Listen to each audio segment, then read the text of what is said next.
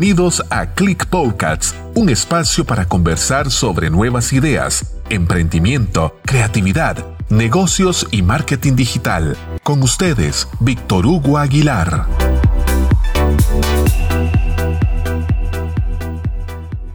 Salvador Dalí una vez dijo, un verdadero artista no es el que se inspira, sino uno que inspira a los demás. Bienvenidos a Click Podcast les saluda Víctor Hugo Aguilar, director y fundador del Laboratorio de Ideas. En este episodio vamos a hablar de arte, diseño y caricaturas. Nos acompañará Eden Pernía, artista visual, ilustrador editorial, diseñador de personajes para publicidad y marcas, fundador y director artístico de Caricaturizar. Eden, un gusto que nos acompañes en este episodio de Click Podcast. Víctor Hugo, encantado de estar aquí Qué bonito proyecto, Clip Podcast. Encantado, muchas gracias por, la invitación y esperando que esta plática sea muy edificante para, la audiencia y que la disfrutemos mucho nosotros también.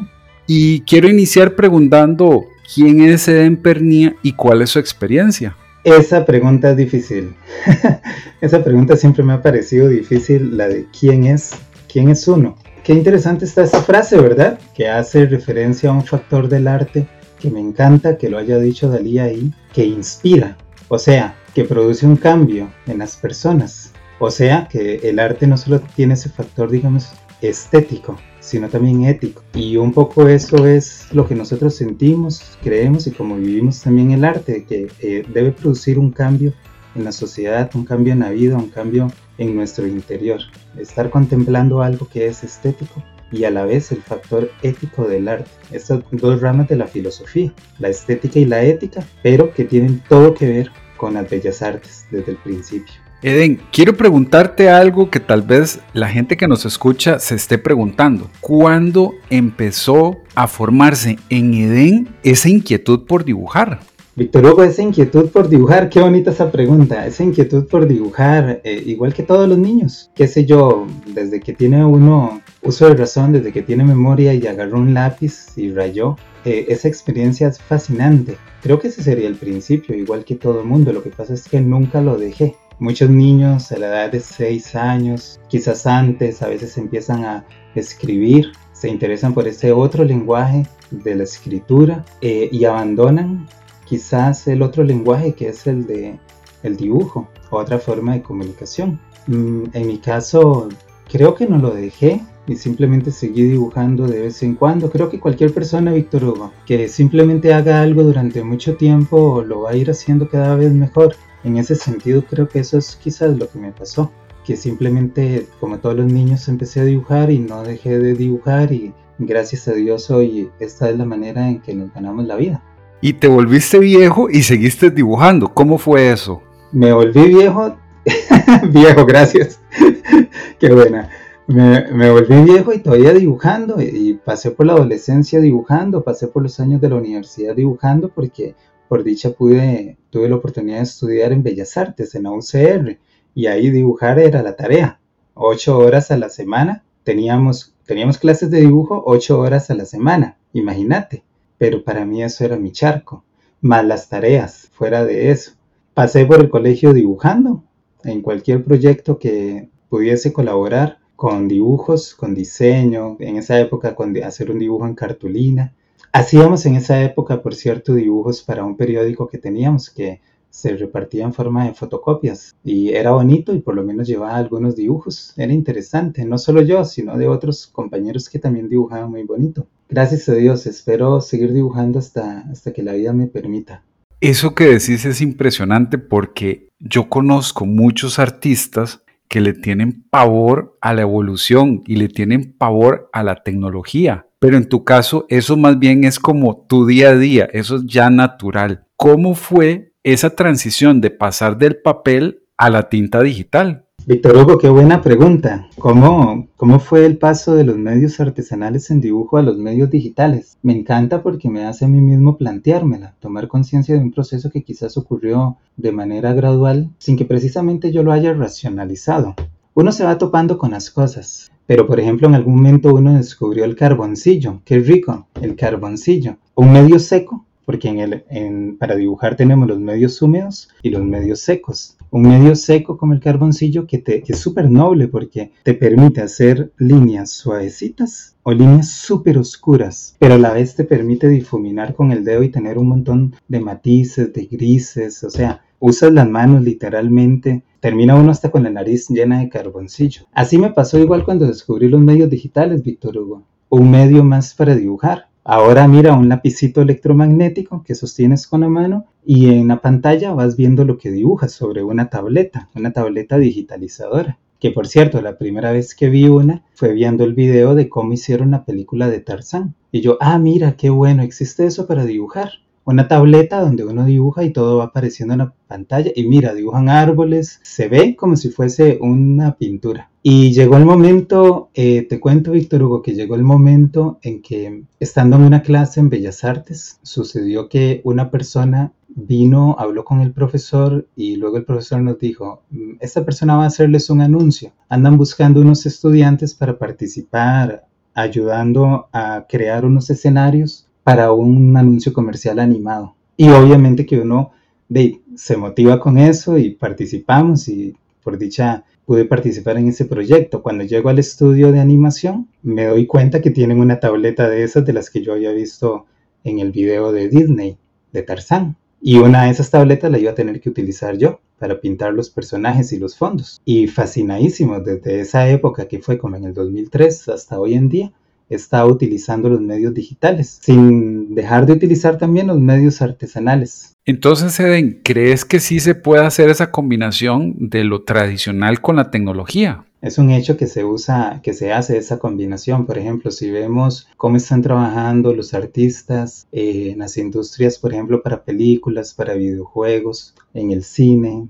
eh, en las series, ahora que están de moda las series, eh, contratan muchos artistas que tienen ambas habilidades, o sea, se manejan bien eh, dibujando con herramientas digitales y se manejan bien dibujando con medios ah, tradicionales. De hecho, y igual que como pasa, por ejemplo, con, con la animación, por un lado hubo un boom de la animación en 3D, pero por otro lado ha habido una revalorización de nuevo de la animación en 2D. Entonces hay películas que aunque nos ofrecen imágenes en 3D, tratan de que conserven una apariencia del 2D, como por ejemplo esta última película, la del multiverso de Spider-Man, o Los Mitchells contra los robots, una película reciente. Eh, así pasa también con los medios digitales, o sea, hay pinturas hoy en día que vemos diseños realizados con medios digitales que cualquiera cree que es un medio artesanal. Incluso artistas y personas familiarizadas con estas cosas le preguntas, ¿ese cuadro con qué fue hecho? Y a veces es difícil eh, saberlo. A veces uno mismo se queda, ¿eso fue hecho con medios digitales o fue hecho con medios artesanales? Porque ya hoy los medios digitales emulan acabados de una pintura al óleo de una acuarela. En ese momento estoy en un proyecto muy bonito haciendo unos fondos para un para una página de internet donde se requerían unas ilustraciones y las estamos haciendo con medios digitales, pero las ilustraciones dan toda la impresión de haber sido hechas en, acuarela. Y conviven los dos medios, existen, no se anulan el uno al otro, sino que se complementan, se enriquecen. Hay muchos artistas ahorita que igual hacen un dibujo con témperas, con acuarelas, igual te hacen un dibujo con, en Photoshop, en otro programa de, de dibujo digital y utilizando una tableta digitalizadora. Eden, tu trabajo es crear personajes. ¿Cómo surge un personaje? ¿En qué te basas para crearlos? Sí, es un tema que me gusta mucho, el del diseño de personajes. Víctor Hugo, por dicha he tenido la oportunidad de trabajar en ello un poco o bastante ya desde hace varios años. Eh, y es muy amplio a la vez, o sea, el diseño de personaje puede ser un personaje de marca, una marca, un emprendimiento, una marca grande o un emprendimiento pequeño quiere comunicarse con las personas de una manera un poco más emocional. En ese caso puede utilizar, por ejemplo, un personaje. Ahí quedaría perfecto para una marca tener dentro de su mm, imagen de marca, dentro de su imagen empresarial, tener, aparte del logo, un diseño de personaje. Ese sería un diseño de personaje con fines un poco publicitarios, sí. Pero hay diseño de personaje en todo. Por ejemplo, el mismo hecho de dibujar una persona en caricatura, de hacer un retrato de una persona específica. Hay que transformarlo en un personaje, hay que sacar el personaje que tiene o el personaje que uno puede percibir. Sacar el carácter que una cosa puede tener. Por ejemplo, un personaje puede ser un animal. Un personaje de marca puede ser un animal, ¿verdad? Conocemos muchos. Un personaje puede ser un ser humano, puede ser, por ejemplo, un objeto. O sea, ahora vamos a transformar un objeto en un personaje. Eh, le sacamos el ánima que pueda tener. Cualquiera de nosotros puede ser un personaje, o sea, un artista agarra y nos transforma en un personaje ilustrado, por ejemplo. O sea, lo dotamos o extraemos de ese personaje una vitalidad, le damos características vivas, humanas, humanas, o sea, tan humanas que viendo nosotros un personaje en una película, en una fábula, nos puede hacer llorar.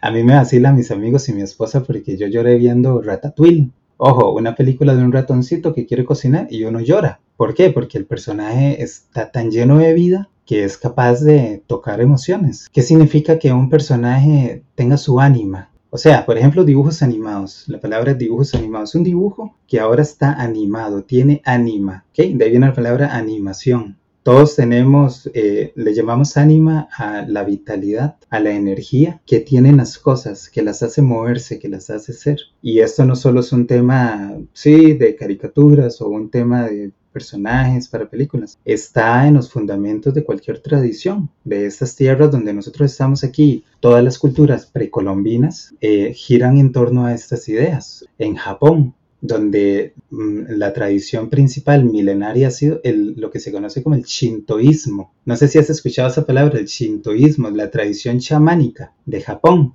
igual que la tradición chamánica precolombina aquí, o sea, son capaces de ver el ánima que tiene un río, el ánima que tiene una piedra, el ánima que tiene una montaña, o sea, una montaña no solamente hay un poco de piedras y de tierra, sino que hay, una, hay un respeto a la naturaleza, o sea, un ánima tiene el planeta entero. Todas estas culturas arcaicas eh, ancestrales reconocen al planeta como una entidad viva, igual los elementos, igual el agua, por ejemplo, la lluvia. Eh, esa pregunta sobre el diseño de personaje a mí me remonta a todo esto, porque un personaje es cualquier cosa, podría ser cualquier cosa, o sea, en un proyecto creativo, un personaje puede ser cualquier cosa. Mm, el mal, ideas abstractas, conceptos abstractos, sujetos abstractos, como por ejemplo el mal, el bien, nosotros tenemos en nuestra naturaleza el darle un personaje, personificarlo. Y ya inventamos una figura que es, bueno, en la Edad Media hay montones de representaciones de lo que es el diablo. O sea, la figura arquetípica que representa el mal y por el contrario, las figuras que representan el bien, que ya todos sabemos, en todas las tradiciones. Personajes es nuestra capacidad de ver vida en todo, en, todo. Como te digo, en los objetos, en los animales, y cada uno de nosotros en la vida también es un personaje. Pero a la vez, ser un personaje significa que estamos en un escenario, estamos en un mundo. Si hay un personaje y un escenario, pero detrás del personaje hay un actor. Hay un personaje, personifica caracteriza a un actor, pero luego se quita el traje del personaje. Así somos todos nosotros, o sea, estamos aquí en la vida, estamos en un escenario, personificamos a tal persona, yo personifico a Eden, supuestamente, vos personificas a Víctor Hugo, pero en el fondo, en el fondo allá hay un ser que personifica todo eso, que es lo que llamamos como el ánima, o el espíritu, o la energía vital, la que se reviste de la personalidad de una apariencia física y que, y que ejecuta un papel. No sé si me fui por otro lado, pero todo esto me evoca el concepto de lo que es el personaje. Eden, y hay historias detrás de esos personajes. ¿Cómo, cómo te identificas con ellos? Y te pregunto esto porque quizás eh, esos personajes están más cerca de nosotros de lo que creíamos, porque son parte de, tu creación, de lo que has hecho para, para marcas, para empresas, para expresarte también. ¿Qué historias hay detrás de ellos? Claro que hay historias, Víctor Hugo, detrás de los personajes, claro que sí. He tenido por dicha la oportunidad de trabajar en varios personajes eh, publicitarios que yo creo que muchos de nosotros eh, y de la audiencia lo puede, los puede conocer. Eh, si vamos al supermercado, por ejemplo, y uno agarra un, qué sé yo, un paquete de Biggie, el chinito que aparece ahí, el personaje, no lo diseñamos desde cero nosotros, ya existía, pero el look, la apariencia que ahorita tiene y que está en los empaques, fuimos nosotros los que lo diseñamos. Eh, por ejemplo, tuvimos la oportunidad de trabajar en una ocasión dibujando los personajes de Gallito, o sea, todos los, eh, los productos Gallito transformados en un personaje. El, el Milán, la paleta, la tapita, eh, había una que era como una fresita. Todos esos mm, nos tocó trabajar dibujando, diseñando, ahí sí, desde cero los personajes, dándoles el look que después aparecía en toda la campaña que fueron los 100 años de Gallito. Una campaña muy, muy, muy interesante, muy bonita, con afiches, con eh, diseño en gran formato, se veían los buses y ahí habían personajes en que tuvimos la oportunidad de trabajar. Por ejemplo, el bizcochito de palmareño, estas rosquillitas que son de maíz, nosotros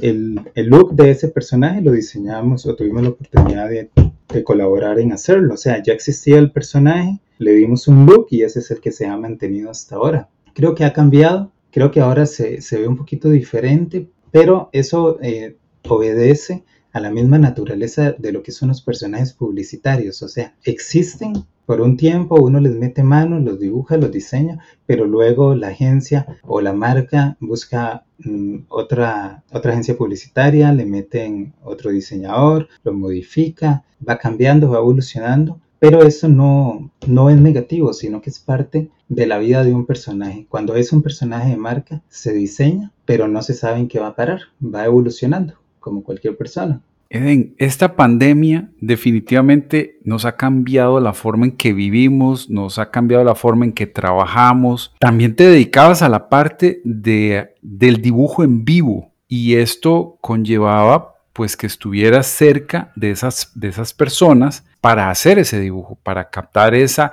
esencia, esa ánima de la que conversábamos antes, para poder realizar un dibujo y, cómo la pandemia ha venido a cambiarte ese panorama ahora. Qué bueno, sí, en ese sentido mm, fue uno de los golpes que mm, nos vino con la pandemia, porque un trabajo muy bonito, muy agradable que nosotros hacemos eh, y que por dicha nos contratan, que siempre nos han estado contratando, es el de hacer arte en vivo, o sea, el de ir a un evento especial, ya sea una fiesta, un matrimonio. Un día de esos estuvimos en la fiesta de un señor que cumplía 65 años, si no me equivoco, este fin de semana pasado. Hemos estado, eh, por ejemplo, en eventos que son empresariales más bien. Y lo que hacemos nosotros, yo digo nosotros porque mi esposa es la que se encarga de coordinar todos estos eventos con los clientes. A mí me toca hacer los dibujos. Lo que yo hago es entonces que la gente posa, o sea, damos un show, una presentación, un performance en vivo que consiste en hacer caricaturas de las personas. A veces la gente posa unos 10 minutos, en unos 10 minutos debería estar dibujado un retrato de una persona, debería estar realizada la caricatura. Si se pueden menos, mejor. Siempre es un reto, o sea,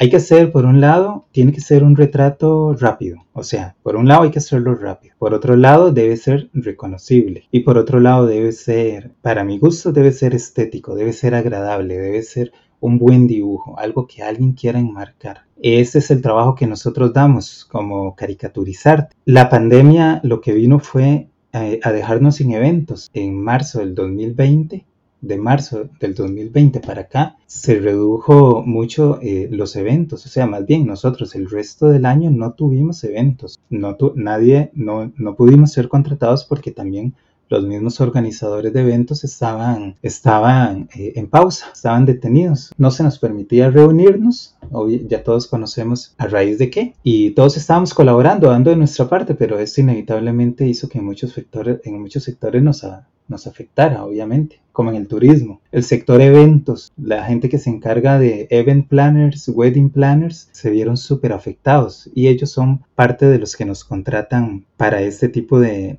de espectáculo. Este año ha estado remontando, o sea, ya últimamente hemos tenido nosotros tres eventos por dicha donde hemos ido a dibujar caricaturas. Me preocupó un poco, mm, me quedé pensando y todavía me acuerdo cómo hacer caricaturas en vivo. Y sí, y por dicha sí me acordaba, pero me sentía un poquillo nervioso cuando me tocó ir al primer evento, un poco, yo tengo años, años, más de 20, que unos 20 años de estar en este oficio y de pronto más de un año sin tener evento, qué increíble. Pero bueno, aquí estamos sobreviviendo y gracias a Dios ya han estado, ya se ha estado reactivando un poquito, como dicen, la economía. Ya regresamos a los eventos, obviamente con todos los protocolos. En el caso de la caricatura no hay mucho problema porque en todo caso, mm, bueno, vamos consiguiendo el protocolo, mm, obviamente con la mascarilla, pero también los modelos, las personas que se dibujan quedan a unos 3 metros de distancia, o sea, proximidad no hay mucha. Yo siempre prefiero que las personas estén de lejos, verlos desde lejos y hacer la caricatura. Luego simplemente metemos el dibujo en una bolsa, en una funda plástica y se le entrega a la persona.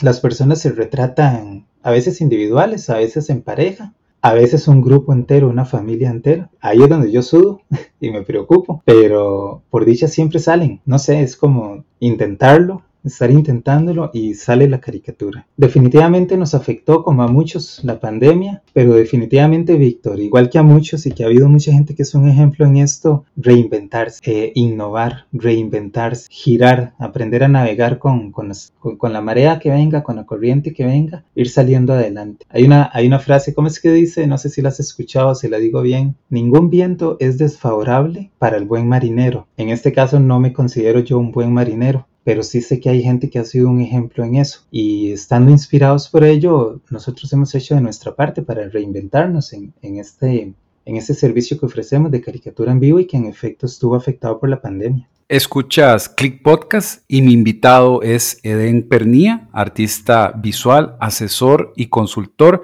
para las reconocidas marcas Wacom y Onyx International. Eden, ¿cómo es trabajar con estas dos grandísimas marcas de tabletas gráficas digitales en el mundo? ¿Cómo es esa experiencia? Eh, la historia que conté antes de cuando entré a trabajar en un estudio de animación Mm, trabajando para unos anuncios comerciales animados y donde conocí las tabletas digitalizadoras. Una de ellas era de esta marca, Wacom. Es la tableta, se puede decir que la más reconocida a nivel mundial, innovadora en esta tecnología de dibujo digital. Ofrece unos lápices electromagnéticos de tecnología electromagnética que interactúa con un monitor o con una tableta. Bueno, como ya muchos conocen, va graficando todo lo que uno va haciendo en la pantalla se utilizan en las industrias que mencioné antes, de la animación, en la, industria del cine, en las películas, ilustradores en todo el mundo. Entonces es muy agradable en realidad, es estar trabajando con tecnología verdaderamente pensada para el artista. En este caso, eh, o durante mucho tiempo trabajé con las tabletas. Vas dibujando con el lapicito en una tableta que no tiene imagen,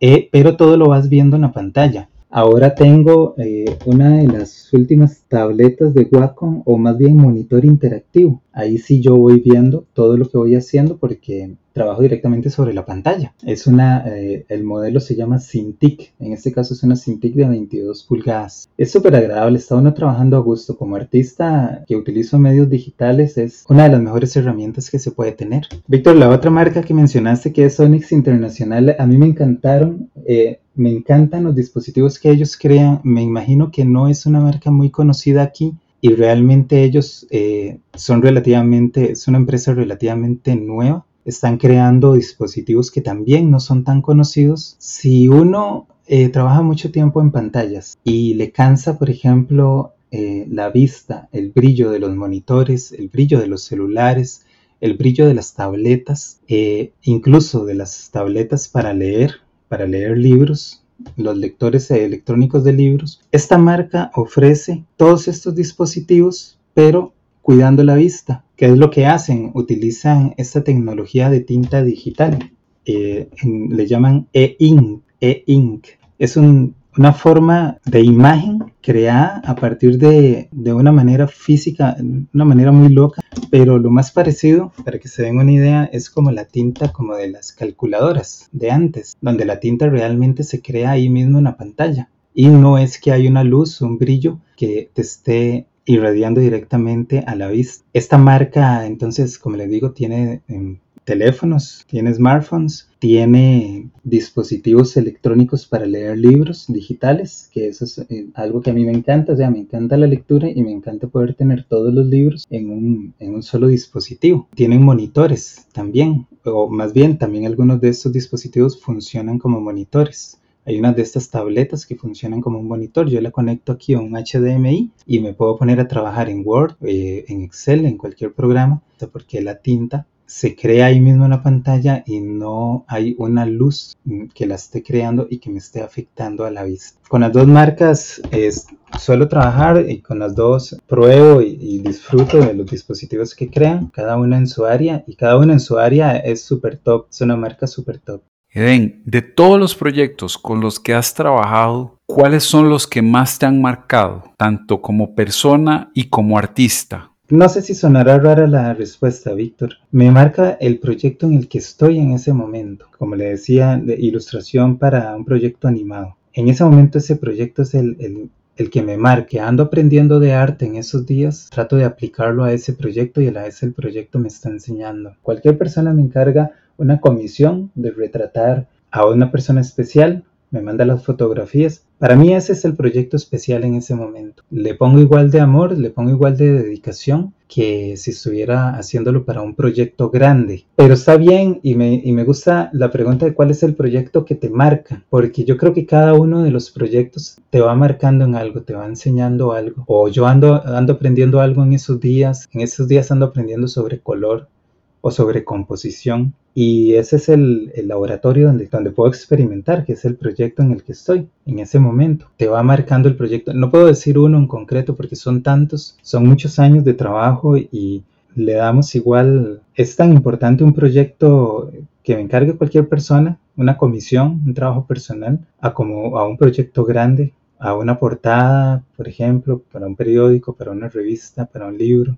Eh, un diseño de imagen corporativa, un diseño, un personaje de marca. Cada proyecto lo que sí tiene es que se va a ir con todo nuestro, nuestro entusiasmo, con toda nuestra, nuestra buena actitud y le vamos a poner todo en nuestra parte para que sea, para que el cliente quede excelente y para que no sea lo que el cliente espera, sino para que sea mucho mejor de lo que el cliente espera, para que remonte todas las expectativas. Así vemos todos los proyectos, Víctor.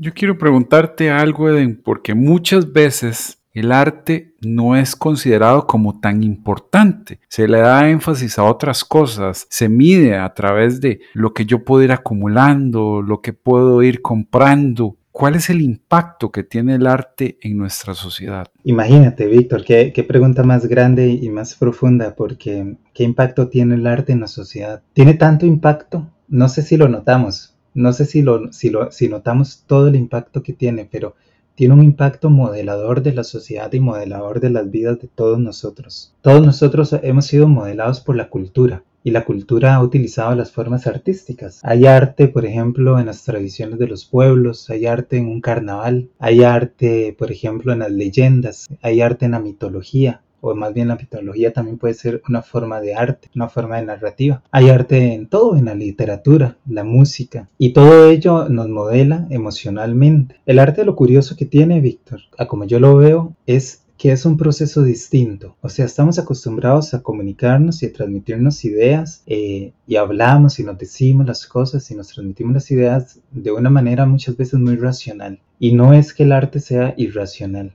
pero lo bueno es que el arte tiene capacidad de transmitir grandes ideas, ideas profundas, a través de un lenguaje muy emocional, de tal manera que a veces no hay que racionalizarlo tanto, sino que pasa directamente a la emoción y a la comprensión y a la conciencia y de una vez se traduce en acción. Eso se puede utilizar como una herramienta edificante o se puede utilizar, digamos, como una herramienta programadora de cosas que no son de valores precisamente. Tanto nos influencia a nosotros exponernos a buenas impresiones artísticas como nos influencia exponernos a la creación cultural de imágenes, de música, que no es edificante. Como decíamos antes, no nos lleva a buen puerto. Es una herramienta de comunicación. En sí el arte puede ser visto como un lenguaje, como un lenguaje de interacción y de comunicación, aunque no es solamente un lenguaje. Es más que eso, obviamente es, es también una expresión de la conciencia. El ser humano tiene una conciencia y la conciencia se expresa a través de muchas maneras y una de esas maneras es el arte. Es una forma también de experimentar el mundo que nos rodea. Por decirlo en filosofía, una forma de epistemología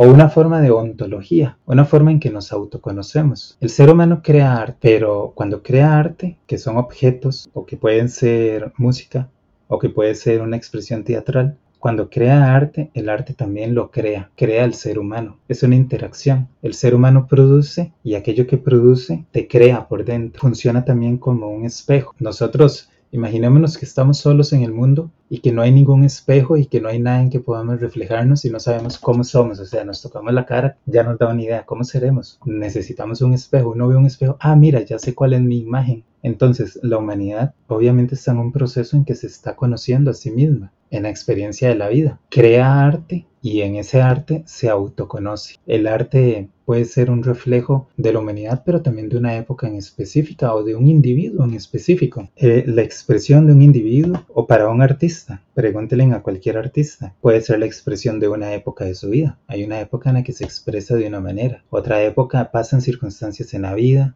uno cambia, la vida te da experiencias y entonces el arte es diferente. Y uno ve el arte que crea en esa época y ve, y mira, soy diferente ahora. Tal vez no mejor, tal vez no peor, solo diferente. Es interesantísimo este proceso, ¿verdad? Que llamamos arte y, cómo nos influencia. Eden, y justamente por ahí va una pregunta muy especial. ¿Cómo podemos fomentar más el espíritu del arte en nuestras vidas, en estos momentos tan complejos que estamos atravesando. Sí, Víctor, en efecto son tiempos complejos, ¿verdad? Estamos viviendo momentos muy complejos. Se nos dificulta el exponernos al arte. Se nos dificulta, por ejemplo, bueno, por poner un ejemplo concreto, aquí en la Universidad de Costa Rica hay una modalidad de cursos que se llama de extensión docente, donde tengo la oportunidad de dar clases de retrato, de dibujo humorístico, de caricatura, de historieta y esos cursos desde que inició la pandemia nos, nos están dando. Entonces yo sé que se han reducido mucho las posibilidades de exponernos, de participar del arte. Podríamos cada uno de nosotros, por ejemplo, dos factores. Uno, participar como consumidores del arte y dos, participar como creadores. Como creadores, por ejemplo, posiblemente mm, no todos vayamos a ser genios del arte y trascender ahí quedar en los libros de historia del arte, pero podríamos, ¿qué nos impide a nosotros, por ejemplo, participar de un buen rato de pintar, de dibujar, de colorear, de hacer letras, escribir? Tal vez lo nuestro no es el comunicarnos gráficamente con imágenes como un dibujante, pero podríamos, por ejemplo, escribir, mm, hacer música. Yo quisiera tal vez no limitar aquí la palabra arte a solamente estas expresiones y poder decir que a otras actividades que las hagamos con actitud de arte también. O sea, con actitud de arte quiero decir esas cosas que hacemos no solamente porque es un deber y no solamente porque tiene un fin material, sino porque las hacemos con gusto, con placer, por, por amor, por hobby, como niños. Lo hacemos porque nos gusta. Entonces, exponernos mucho a eso, crear mucho en esto,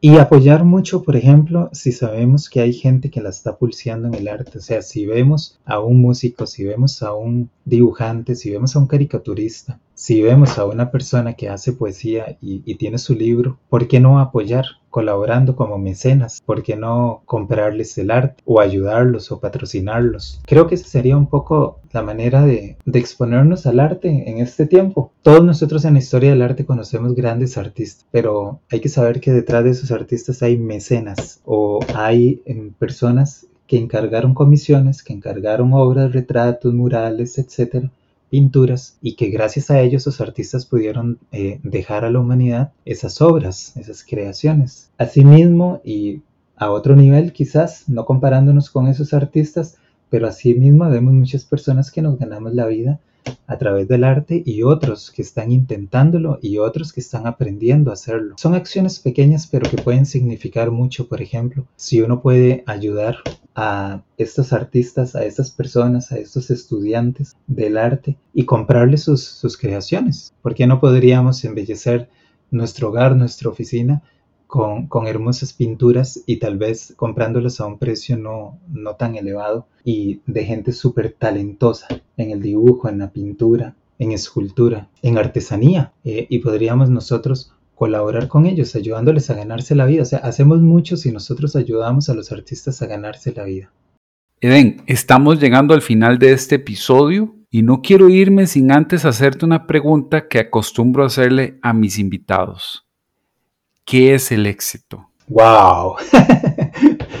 ok, el éxito. Me gustaría, Víctor, no sé si sonará muy utópico, me gustaría pensar, sentir y vivir sintiendo que el éxito se encuentra en el presente, sin, sin que eso signifique que uno no va a buscar superarse hacia un futuro mejor. Pero quisiera sacar al éxito solamente del futuro, que el éxito deje de estar en un futuro cuando ya logre tal cosa, cuando ya logre tal título, cuando ya logre tal, tal, tal objetivo. Algunos de esos objetivos son materiales y no tienen por qué ser negativos, positivos, que todos nos busquemos vivir de la mejor manera y otros objetivos son de crecimiento personal también súper positivos. Y cuando lleguen, cuando los logremos y que todos los días luchemos por ello, va a ser excelente. Eso va a ser el éxito me gustaría pensar y vivir en consecuencia de que cada paso que uno da hacia esos ideales también son un éxito. Estar caminando ya es un éxito. Si todavía no hemos llegado a la meta, ahí vamos. Me imagino que es como una montaña, por ejemplo, que ya yo sé que aquel es el objetivo y ya yo sé que aquel es el éxito cuando llegue a, esa cima.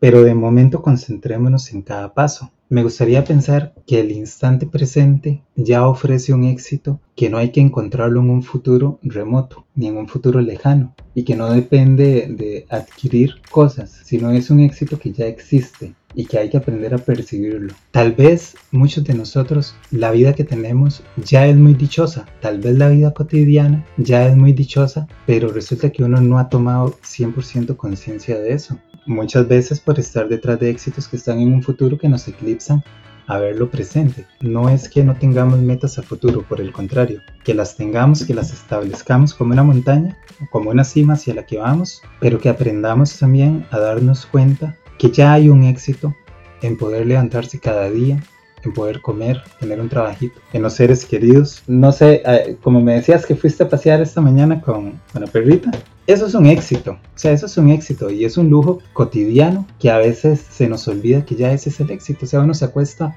en la noche y hoy todo lo que hizo, o sea, comimos, tuvimos trabajo, compartimos, tuvimos un rato para nosotros que disfrutamos de, crecimiento, participamos de un podcast muy tuanis aquí, hoy fue un éxito, pero definitivamente, definitivamente también nos quedan eh, ideales por concretizar. ¿Dónde encontramos a Dan Pernía? ¿Cuáles son tus redes, Eden? ¿Cómo te contactamos si quisiéramos contratar alguno de tus trabajos o si quisiéramos ver tus proyectos? Bueno, incluso puedo dejar mi número de teléfono aquí, por si alguien tiene interés en contactarnos, lo puede hacer al número o por WhatsApp al 8876-0750. También nos puede contactar o nos puede buscar en Instagram o en Facebook con el nombre, este nombre tan extraño que es Caricaturizarte. Es como unir dos palabras, caricatura y arte. En Facebook nos pueden buscar como Caricaturizarte, en Instagram también como Caricaturizarte. Podría dar un correo electrónico si gustan, por si alguien está interesado. Sería edn.pernia.gmail.com Y encantado, si alguien tiene el gusto de saludar, aquí, aquí estamos, a la orden. Eden, hemos pasado un episodio genial, lo he disfrutado un montón. Estoy súper agradecido en que nos acompañaras en este episodio de Click Podcast.